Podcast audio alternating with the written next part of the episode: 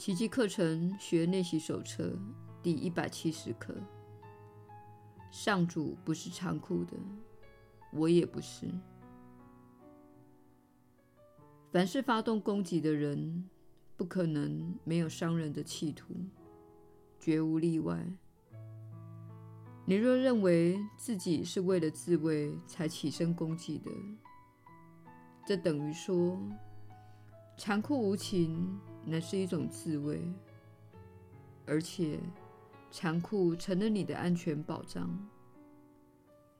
这也等于说，你相信伤害他人会带给你自由。又等于说，攻击别人能够为你争取到更好、更安全以及更大的保障。它能保证你不再受恐惧的威胁。为了避免恐惧而发动攻击，这种想法简直神气不清到了极点。这等于用鲜血。来捏生及喂养恐惧，助长它的淫威。你其实在保护恐惧，而非摆脱恐惧。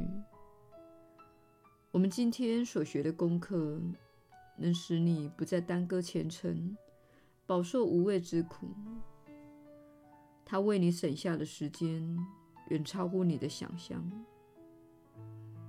这一刻就是。你越抵制的，你越助长它。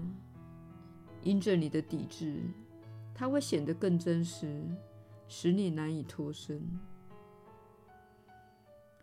放下你的武器吧，如此你才能认出它不是真的。你所攻击的敌人原本好似在你身外，你一抵制他。便把敌人引进自己的窝里。这个来路不明的念头开始与你交战，剥夺了你的平安。你的心被分割为两个不共戴天的阵营。如今，爱出现了仇敌，成了他的死对头。这来路不明的恐惧。竟然反过身来要求你奋起抵抗你的真相对他造成的威胁。你只要仔细反省一下，你在想象中所发动的种种自卫花招，就不难看出这观念所假定的几个前程。首先，观念显然已经离开了它的源头。发动攻击的既然是你，那么第一个感受到它的必然也是你。然而，你攻击的却是一个外在的对象，于是你的心与攻击的对象分裂为二。你还深信不疑自己营造出来的这种分裂状态本来就是真的。其次，原属于爱的属性被转到他的仇敌身上了，于是恐惧成了你的保障，是你平安的保护者。你必会向他寻求安慰，逃避你对自己能力的怀疑，期待他给你一个无梦无惊的安息之地。原本只属于爱所有的属性。一旦遭到撤换，恐惧的属性便会转嫁于爱之上，因为爱会要求你放下所有愚昧的自卫手段，你的武器会化为灰烬。其实，它们本来就如灰烬。爱一旦成了仇敌，残酷必会被奉为神明。神明会要求他的信徒服从指令，不准质问他的权威。谁敢质问那些指令是否有道理，甚至是否正常，便会受到残酷无情的惩罚。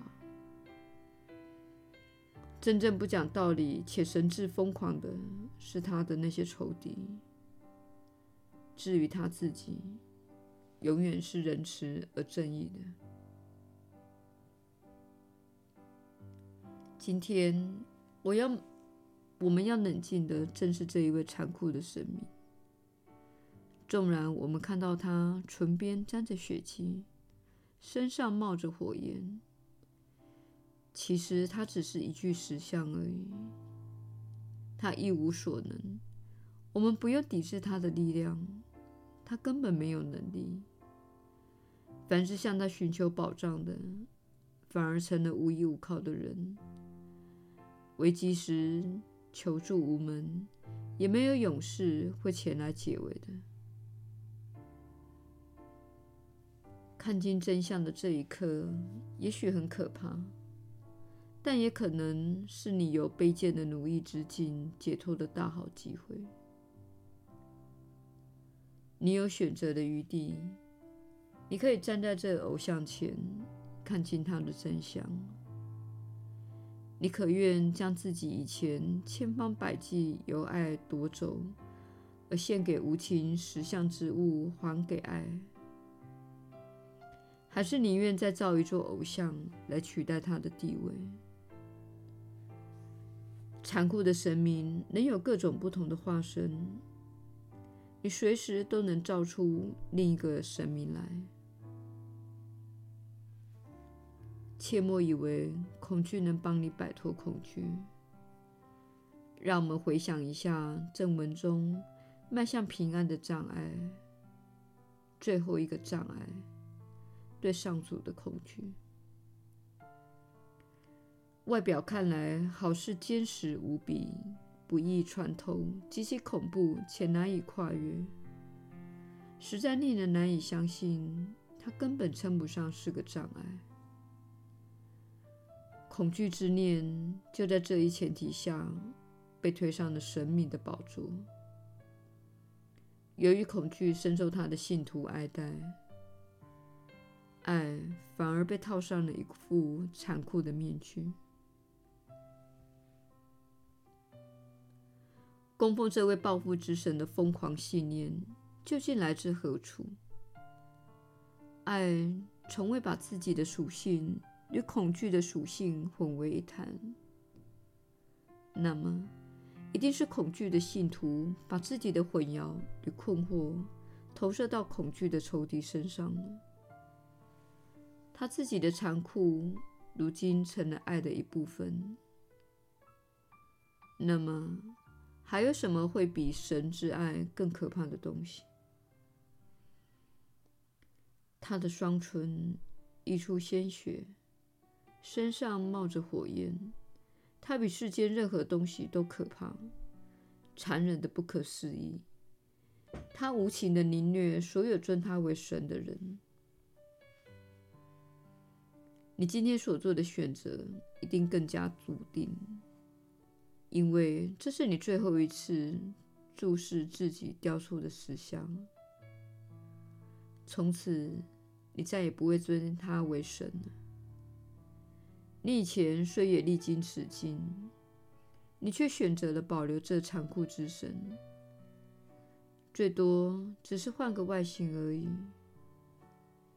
结果，你对上主的恐惧又复发了。这回记得把你对上主的恐惧留在原地，只身返回新的世界。你背不必背负他的重担，也不再透过他的盲眼去看，而是透过你的抉择所恢复的慧见去看一切。如今，你的眼睛属于基督所有，他会透过你这双眼睛去看。如今，你的声音也属于上主，与他的天音相呼应。如今，你的心永归平安之境，因为你已经选择了他取代偶像的地位。你终于领回了造物主所赐你的属性。上主听到了你对他的呼唤，他已答复了你。如今，恐惧总算让位给爱，上主前来取代了残酷之神。天父，我们效事于你，我们不是残酷的，只因你不是残酷之神。你的平安就在我们内，我们只会从你那里领受的礼物来祝福世界。我们愿重新选择，且为所有的弟兄做此选择，因为我们知道他们与我们是一个生命。我们要把此刻领受的救恩带给他们。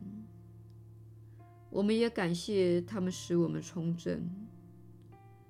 在他们之内，我们看见了你的荣耀；在他们之内，我们找到了自己的平安。我们是如此的神圣，因为你的神圣本质恢复了我们的自由。我们在此献上感恩，阿门。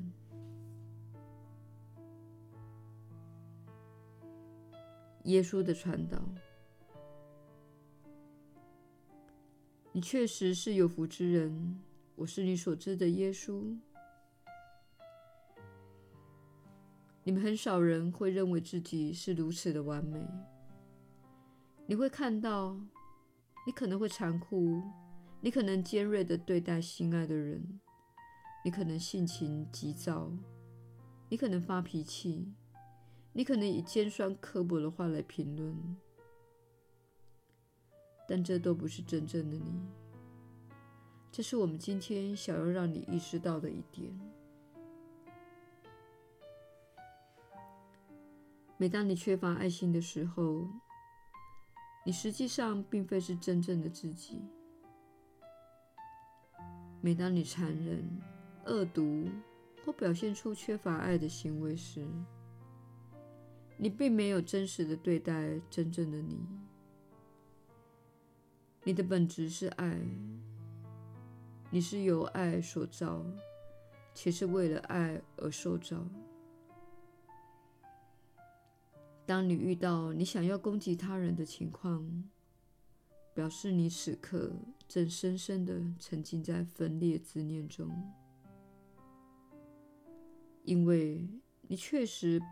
不了解你的兄弟姐妹，乃是你的反照，他们是你意识的一部分，因为你对他们的看法，乃是存在你的意识当中。你对他人的看法，活在你自己的心中，而你的内心正是有害的观念的所在。但是那些有害的观念，并非真正的你。为此之故，那些观念使你感觉很糟。当你感觉很糟时，你认为是他们使你感觉很糟的。但事实上，你感觉很糟，是因为你缺乏爱心。你批判他们，或是攻击他们，并且相信更进一步的分裂能维护你的安全。避免你以为，当你更加接近爱时，会招致的灾难。事实上，你们大家都选了这个非爱之地，这个分裂的经验。你在此看似孤单，看似被上主所遗弃，但实际上是你离开了自己的家。是你持续这趟深入恐惧的旅程，是你遗弃的上主，只因你不断的批判和攻击，并且相信这样做是对的，使得这个虚幻的分裂世界持续下去。正因如此，宽恕乃是一个力量非常强大的工具。因为你不再把攻击和批判当成自己的朋友来行事，你不再认为这样做能够维护你的安全，你宽恕你的弟兄未曾犯下的罪，因为你了解，如果你使分裂之念延续下去，你会受苦的。同时明白，当他们的心灵并非真的信念和观念以及扭曲的想法所污染时，他们不能对自己的行为负责。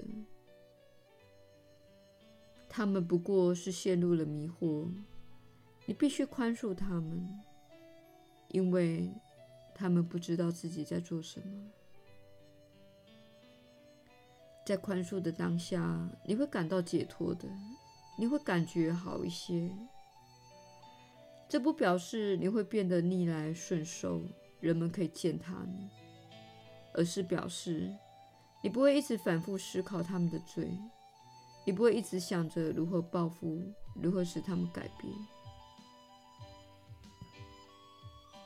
你接受他们因为陷入迷惑才表现出缺乏爱心的行为的事实，而你以爱来回报。就算不是当面这样做，至少在你心中这样做且这样想。你放下他们，放他们自由。你一旦放下他们，且放他们自由，你便释放了自己，使自己不再经常受到负面的信念和想法的污染。当你宽恕某人时，你不再想着他们，你放下而说：“这不是真实的。”